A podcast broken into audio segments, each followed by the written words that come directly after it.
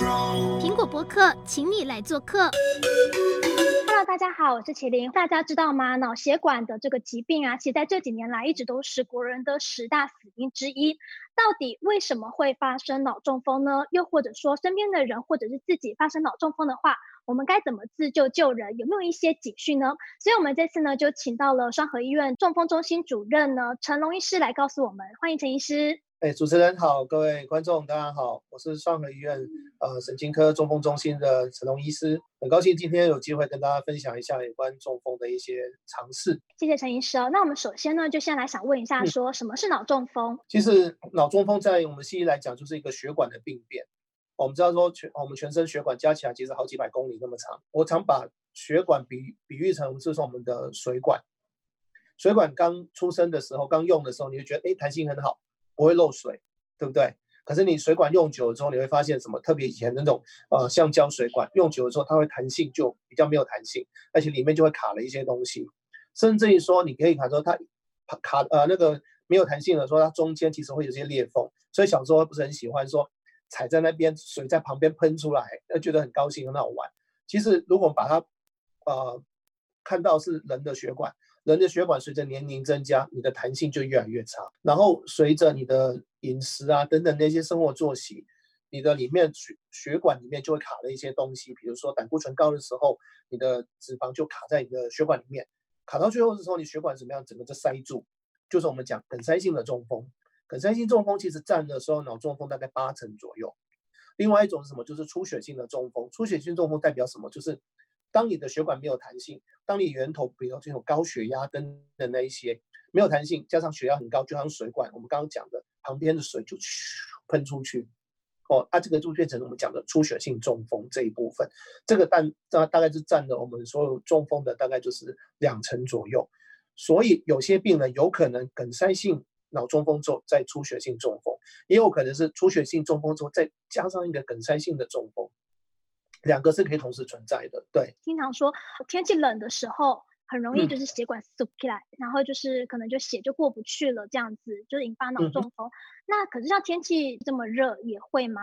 啊，其实会哦。天气冷，其实我们讲以前我们念书的时候，呃，我记得这个很呃典型的一个照片，就是告诉你说，一个天气冷的地方，一个男生年纪比较大，可能是五六十岁的男生，啊，天气冷，呃，在一个雪地里面，他摸着心脏，然后旁边。他叼了一根烟，然后旁边一瓶酒掉到地掉到地上，然后其实看到的，如果如果你画的更夸张一点，看这嘴巴有点的歪这样子。但是那时候感那时候我们当学生的时候叫天气冷，男生五十五岁以上有抽烟有喝酒，呃，在那个环境之下，有可能会发生心肌梗塞，也有可能发生脑中风，因为他这同样都是一个呃血管性的疾病，只是一个影响到是心脏，一个是影响到脑部。好、哦、啊，这个是一个很典型的一个危险因子，那个描述是在冬天。可是我们后来发现，其实在夏天也会。为什么？你在一个很酷热的天气之下，如果你水分没有喝得足够，我们就常比喻就是说，高速公路塞车了，你的水不够，你的呃的等同你说你血液里面的浓度就会变稠，变稠的时候越流越慢，越流越越慢，血就是会在滞留在那一边。它变成血栓，啊变成血管塞住，啊变成我们讲梗塞性的中风也会比较多了一对，所以不管是夏天或者冬天，其实都有可能啊。特别冬天的时候，我们讲说，诶，如果在呃室内很温暖的地方跑到室外，如果温度相差了四度以上的话，其实你在发生中风或者心肌梗塞的风险其实都会增加，所以保温是很重要，对。那我想问个问题哦，就是除了气温跟血管的问题之外，压力跟过劳会不会也造成这样子的关系？因为像其实家里有一个长辈，那他平常身体也是说蛮健康的，但是有一次工作到一半的时候，就突然严重的头痛昏倒，然后送到医院的时候啊，医师就说照了一些检查之后，就说他是脑干的脑中风。那像这些压力会不会也会造成说就是脑中风的原因之一呢？嗯，我想哈、哦，呃，国十大死亡原因里面，你可以看到脑中风从呃三十年前的第一名一直往后退，往后退，啊，只是死亡原因下降，可是发生原因其实发生的那个比率其实没有特别的呃下降，其实每年大概是六万到七万，甚至多一点会到八万的人发生脑中风，只是死亡率变变低。而且我们现在临床发现到一个问题，就是说年轻型的中风其实变得比较多。年轻型中风，你所以我们当然哦，刚提到过血管呃，中风其实是一个血管的疾病。你知道几岁开始血管开始硬化吗？几岁？这个问题一定有陷阱。我才二十五岁，其实不会有陷阱啊，三岁开始就血管就开始。三岁，三岁，三岁开始。三岁，对，其实从以前的研究，从最早的寒战的时候，寒战美国大兵死掉之后，他们去解剖，他们发现说，哎，二十几岁血管就开始心脏血管就开始硬化了哦。到越战的时候，平均也是二十八到二十岁左右，血管开始硬化了哦。十八岁、二十岁。血管开始硬化，后来他们想说，一出生之后，其实我们接触了很多的一些饮食等等那一些，哦，开始血管就硬化。对啊，在年轻人里面，原则上他的血管应该会比年纪到我们的五十五岁以上的血管来的漂亮。可是年轻人的中风这几年其实真的是比较多，其中一个就是主持人提到过的压力，压力的压力，对，压力是一个很重要的一个问题，因为。呃，压力来的时候，其实我们讲说我们的自律神经或者交感神经，整个就会压起来，就很很亢奋。亢奋的时候，有有可能就是血压会变高，心跳就会加速。对，然后血压变高的时候，其实因为讲血压是一个无声的杀手，除非你有定期去量血压，不然的话，其实很多时候你真的是有发生问题的时候，比如说我最近有个病人，家属一直问我一句话，说他从来没有高血压，为什么住院之后血压都是两百？他一直认为说，是不是住院之后我们给他什么药，造成他血压偏高？可是问他说，那以前住院前有没有量过血压？他说他都没事，没有什么不舒服，干嘛量血压？是住院之后量血压才两百多。可是这句话大家知道什么意思吗？就是你真的不量的时候，没有不舒服，你不去量血压，你真的不知道自己血压高。就好像胆固醇高、胆固醇高或者你的问题的一样，你没有去抽血，没有做健检，你会知道你自己胆固醇高或者血糖高啊等等问题吗？其实。那年轻人的呃，很多时候因为我们就是要打拼事业，所以很多时候我碰过一些呃，就是科技新贵，检验的时候一点点红字，血压一点点高，真的一点点哦。可是真的很不幸，三十几岁就中风住进来，三十几岁就中风住进来，我就啊就说三高都有了。我想说，科技公司那么上市那么大的公司，难道没有做健检吗？他说有啊，每次健检都高一点点。我想说我还年轻，我也没时间去定期看医生。我想就就这样子啊，反正也还好，也没有不舒服啊，说就继续啊。可是当他真的是发发生的时候，其实就是半边不能动。对啊，所以啊，另外一个呃，我们刚刚讲到心跳影响到之后，其实我们知道，呃，中风在梗塞性中风里面有百分之十几哦，其实比例会越来越高。当心律不整，就是心脏心跳的速度不稳定了，所以节拍。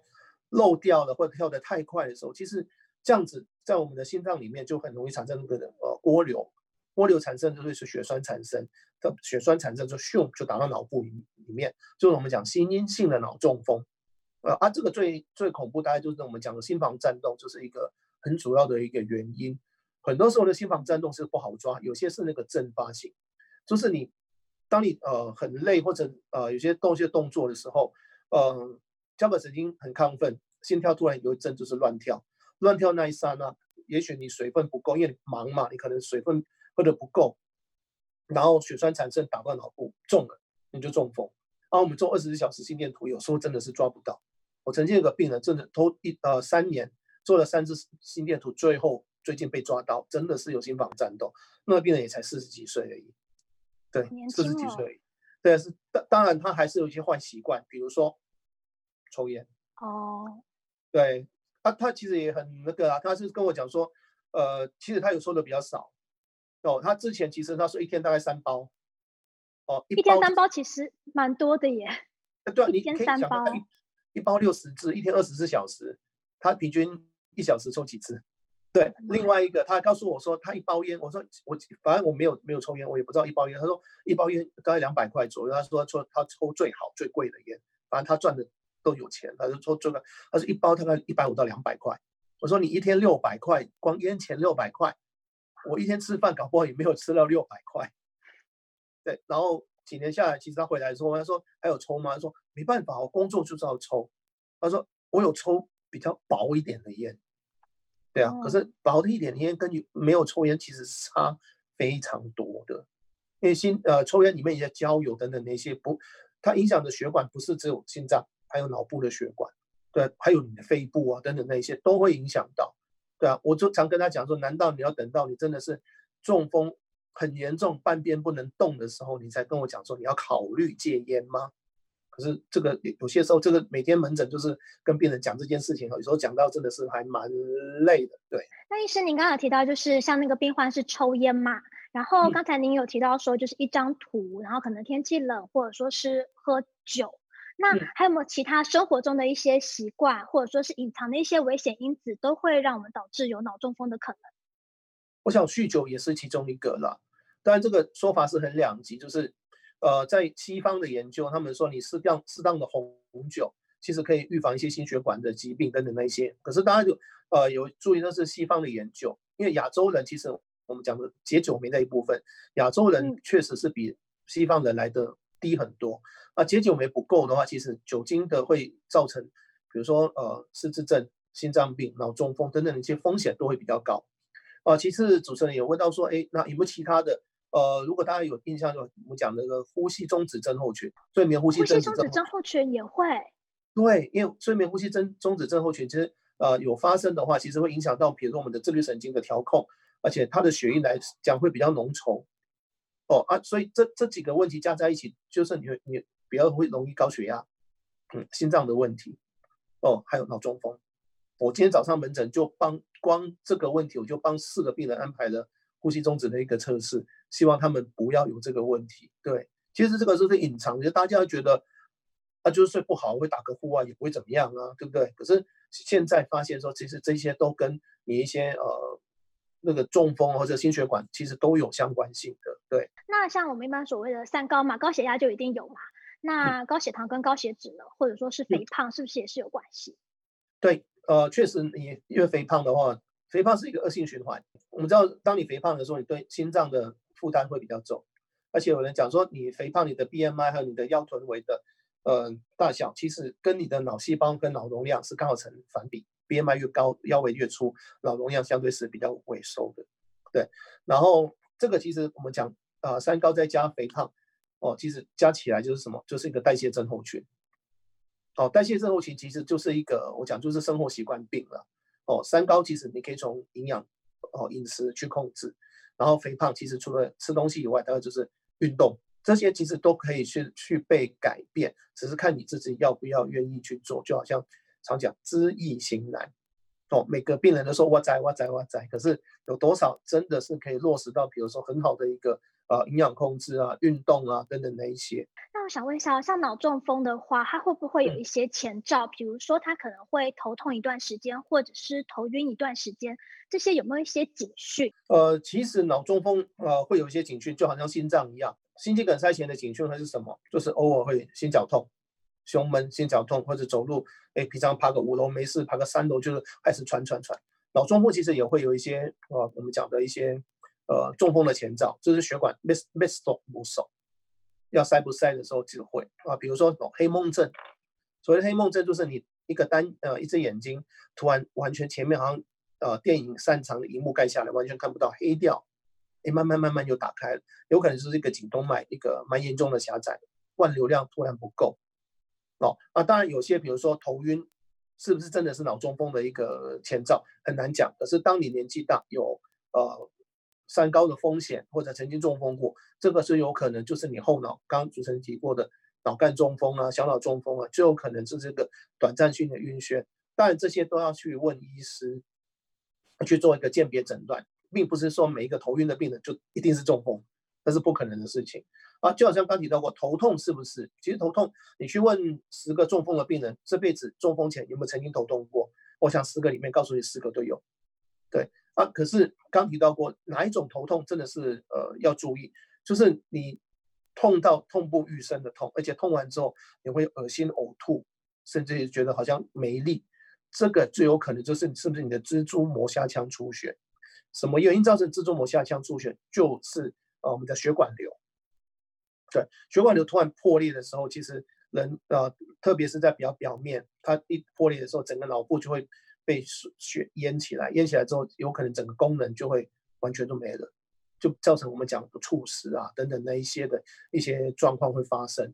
对，那治疗方法其实就是你，如果你开始有症状啊，就是血管破裂刚开始有症状，送到医院，也许我们可以用开刀的把血管瘤夹掉，或者用栓塞把血管瘤呃塞住。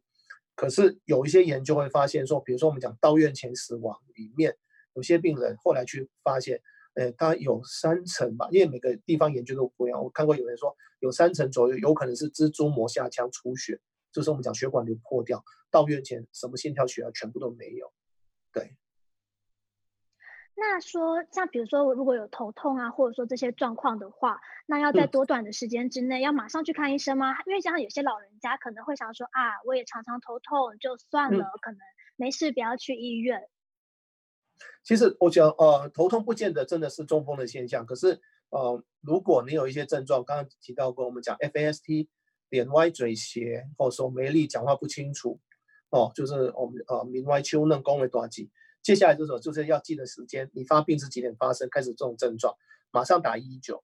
那这个时候其实就不是说你慢慢去诊所啊，诊所看个转诊单，再跟你去啊、呃、去去门诊去看，这个大部分就是最好是打一啊、呃、用一一九送到嗯急诊那边，然后一一九的呃救护员其实到现场的时候，他会还是一样用很简单的 FAS 的方法，刚刚这个讲说，哎讲话。就脸笑一笑，你看你们对称，手举高，哎，手是不是一只手慢慢慢慢垂下来没力哦？然后呃，这三个里面中其中一个，其实中风的风险就很高。有这个状况，他其实他们就会直接通报，呃，就是有可以有处理急性中风的医院，马上通报。通报有什么好处？就是到的时候我们可以植入，马上去，马上简单的评估之后，医生看过就马上去做电脑断层。电脑断层做完之后才知道说，哎，到底是一个出血性中风或者梗塞性的中风。如果一个是一个出血性中风，但外科就会评估说，哎，这个属于哪一类型的中风啊？哪一类型出血性中风是要保守治疗呢，或者要开刀处处理？如果是梗塞性的中风，我们要抢黄金治疗期，比如说静脉血栓溶解药物的治疗，以前是三个小时之内要打进去，现在大约四个半小时之内，只要符合资格。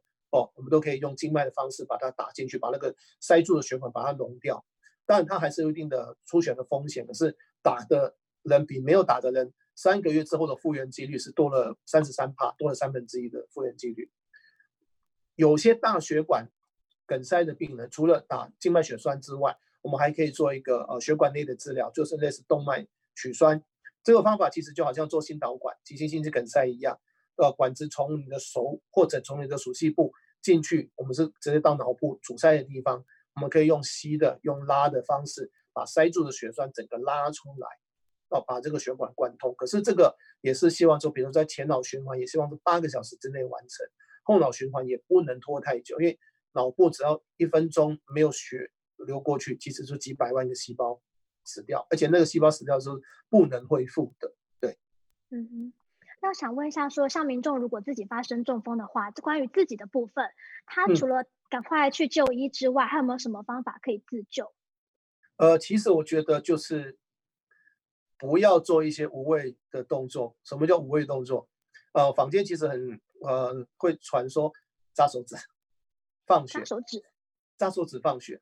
对，哦，我真的有碰过呃一个病人来到急诊的时候通报的时候，十根手指头其实都。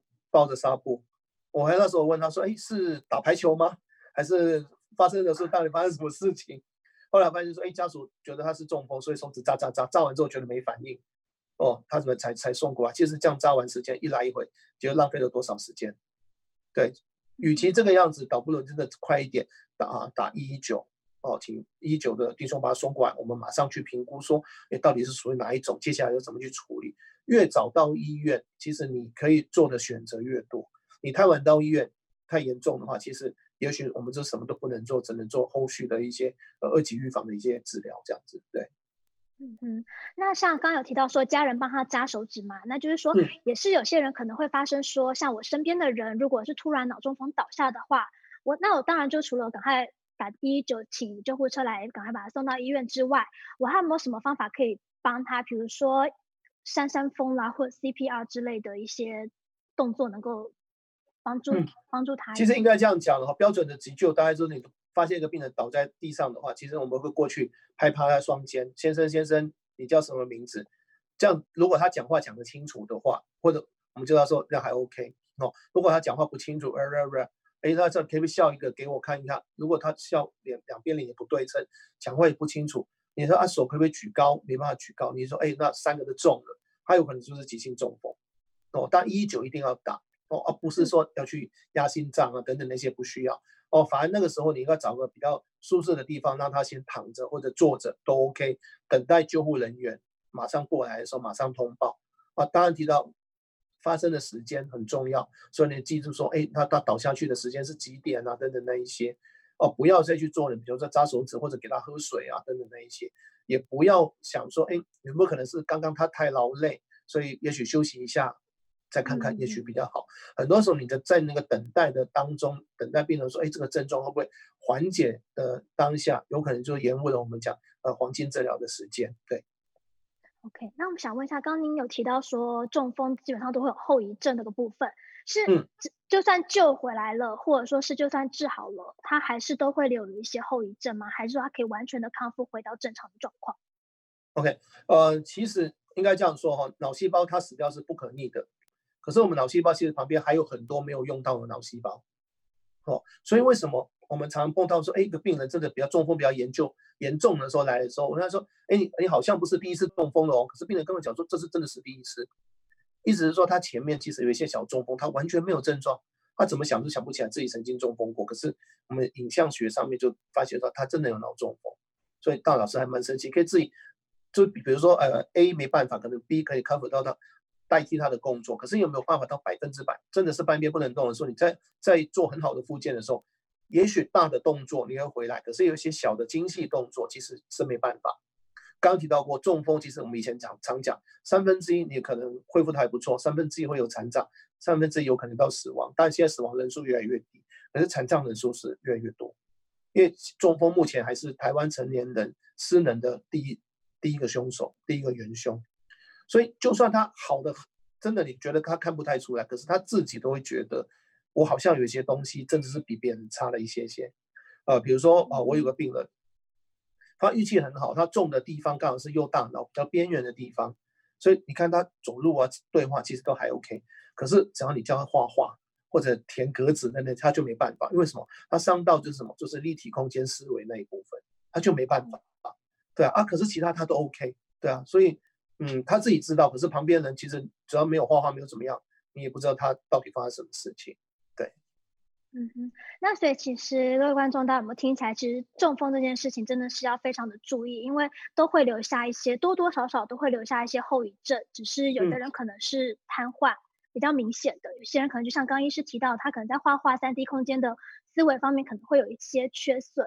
那就是大家都不希望脑中风找到自己，有没有一些方法可以预防？我想每个人想要预防哦，呃，我会建议啦，四十五岁或者五十岁以上，家族里面如果有三高病史或者心血管中风的病人，最少最少你要做一次比较完整的健康检查，哦，并不是说简单的抽血那一些，除了抽血基本的抽血以外，大概可以做就是脑部的一些，比如说核磁共振，看一下这脑部的血管有没有什么特别的问题，可以的话连心脏啊等等那些血管就去，反正就是一次，早点找出问题，早点预防。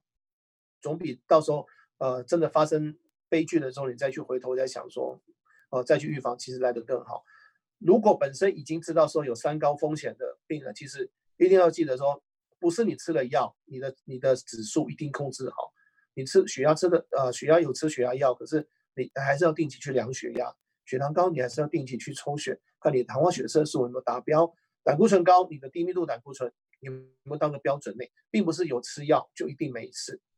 那另外一个，呃，常会都跟啊，常会跟中风的病人或者家属讲，你好好的吃药，把危险因子控制住，大概可以降低大概三成到四成再发生中风的几率。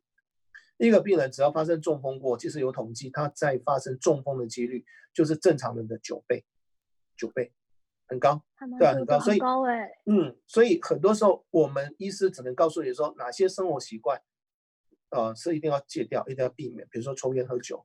不运动，这些一定要一定要把它改过来啊！吃东西一定要按照呃该吃的，那些不该吃的一定要注意哦。然后危险因子的控制，并不是责任，并不是全部医师，哦、我们只是呃调一挑一些最好的药，让你目标可以达标。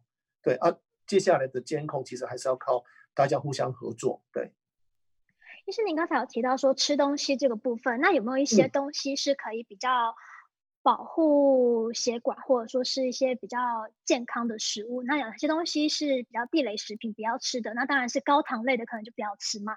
那有没有一些东西是可以这样分的？嗯、其实肥的东西大家都看得到了，对不对？然后另外就是，嗯，比如说，啊，不要不要打什么，就是一些美式的，嗯，素食餐，哦，等等那一些，就是肥肉比较多啊，等等那一些的话，其实尽量就不要再去碰。可以的话，当然是用地中海饮食是最好。可是地中海饮食说实在，成本还不不低啦，哦，都不低。嗯、所以也许我是觉得，就是呃，饮食要均衡，饮食要均衡，然后呃，运动生活习惯，我想这个是很重要。